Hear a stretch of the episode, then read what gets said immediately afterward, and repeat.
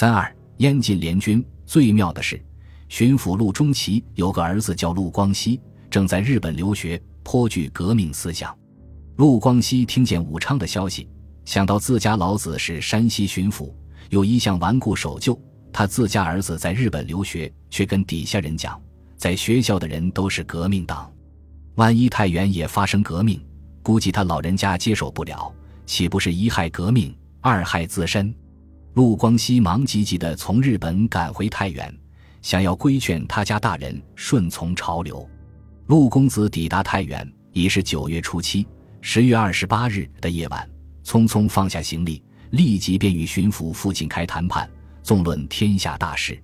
陆巡抚心里正没好气，这小子突然自日本返国，已是让他大吃一惊。现在又来讲什么革命潮流不可逆，真是混账。当下将陆公子痛斥了一顿，说他去国后不好好读书，却去受邪说污染，有何面目回国见父兄？话说陆中奇上任之后，就很不放心山西的新军，他的策略跟其他省份的大力相似，打算将省里的巡防军调进太原驻守，再招募二十一旗巡防军分驻全省，将新军打乱分调到晋南晋北，防止他们合一谋变。这个措施还没来得及实行，武昌即已发生事变。又过了十二天，西安也竖起了独立旗帜。那里是邻省，比不得湖北上远。陆中奇有些手忙脚乱。他平日觉得新军里八十六标标统阎锡山态度尚好，不甚激进。此刻病急乱投医，只得寻他商量。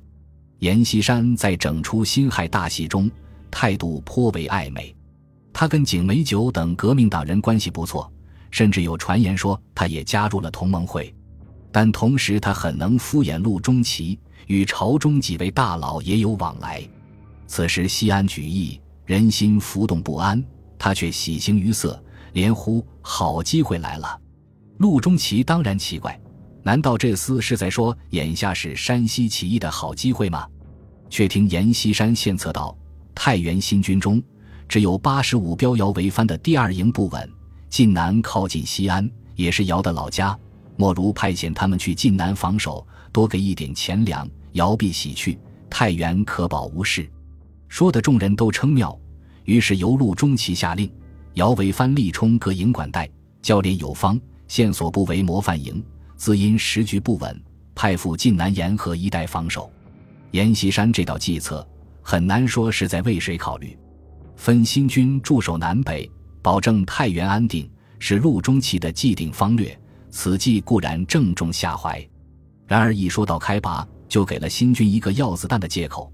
府台衙门说，随后补充，姚维藩根本不答应，说世界各国尚未闻有队伍出征不带一颗子弹者。僵持了两天，阎锡山又献一计，说子弹可以发一点，但子弹发下之日即需出发。结果初七晚十点，子弹才送出城去，要求姚部出八出发，而姚维藩子弹一到手，立即切断兵营通城内的电话线，以免泄露消息。各营官长秘密会议，决定拂晓进攻太原。有人担心太原城内驻有阎锡山八十六标三个营，会阻止攻城。然而姚维藩说：“三营皆我旧部，绝不与我战。”于是凌晨进攻太原新南门。阎锡山部三个营果然加入助战，巡防队与满城尚在睡梦中，太原一鼓而下。陆光熙本来盘算着慢慢劝服老头子，谁知一觉未完，突然被一阵来自前院的枪声吵醒，心知不妙，赶紧到前面去找寻父亲。一出大堂，正碰上乱枪射击，当场殒命。濒死之际，陆少爷也许看清了。父亲陆中奇与协统谭振德的尸体已经横在府台衙门的大堂上，到底阎锡山是卧底还是滑头？当时便说法不一。太原一朝光复，必然震动京畿，起义军料定直隶军队立时便会进军娘子关，于是新任山西全省总司令官姚维藩立即率部前往娘子关防御。谁知半路听说省城咨议局居然推举阎锡山做山西都督，不少将士玩大怒，大骂阎本滑头，心持两端。我们不杀他，亦云幸矣。何物咨议局乃举他为都督？是可忍，孰不可忍也？依照一些军官的意思，回师杀回太原，夺了鸟位再说。幸得姚维藩出来劝服众人，无非是大局为重，不可自相残杀。云云。辛亥年不少省的都督都是在这种吵吵嚷嚷的不服声中加冕的。清军大兵压境，阎锡山倒不像焦达峰那么骄横。据姚维藩自述，阎锡山也知道军心不定。就任都督后，立即赶往娘子关劳军。到德关上，阎锡山对各军官说：“自己任都督，只是维持秩序的权宜之计。山西全省要仰仗姚总司令庇护，要倚仗各位的奋力血战，守住娘子关。”说到动情处，哗啷一声，阎都督居然当众给姚总司令跪下了。这一下给足面子，姚部众将士当然不便再跟阎都督翻脸。不过，阎锡山在大清朝官职就比姚维藩要高，被咨议局举为山西都督后，也算姚的上级。如此当面受辱，这口气也得下咽不下。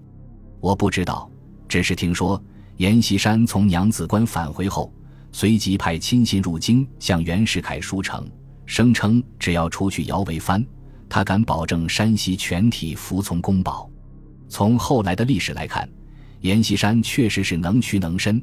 利用各方矛盾从中取利的高手，他反对过几乎每一个当政者，却又随时可以与他们互通款曲。袁世凯、段祺瑞、曹锟、冯玉祥、蒋介石，他自己则成了山西的不倒翁，一直到中日战争爆发、太原失守，阎锡山都是山西王。山西虽有内讧，清廷此时的局面更糟糕。袁世凯还未答应出山。他的北洋军精锐由冯国璋统领，正在攻打武昌。督军的殷昌住在豫南，河南以北十分空虚，整个直隶只有第六镇吴禄贞部驻保定，又击掉关外第二十镇张绍曾部进驻滦州。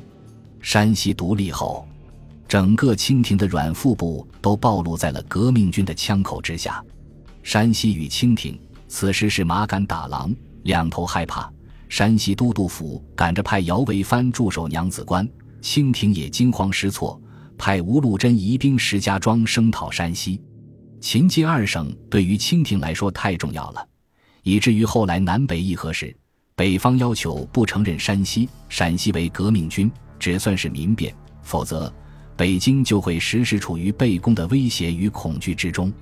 现在所有的焦点都汇集在吴禄贞身上，这个湖北人。是会为清廷去征讨山西，还是会反戈一击，引领禁军直取北京？箭在弦上之际，山西都督阎锡山突然在太原见到了两个人，一个姓周，一个姓何，自称是第六镇的参谋。吴统志派他们来，是要与阎都督共商大计，组成燕晋联军，推翻清室，实现共和。有这等好事，阎锡山不敢相信，也不敢轻置可否。只打发两人去娘子关找前敌司令姚维藩商议，商议的结果是认为阎锡山有与吴禄贞见面的必要，双方互通电话，约定的见面地点就在娘子关车站。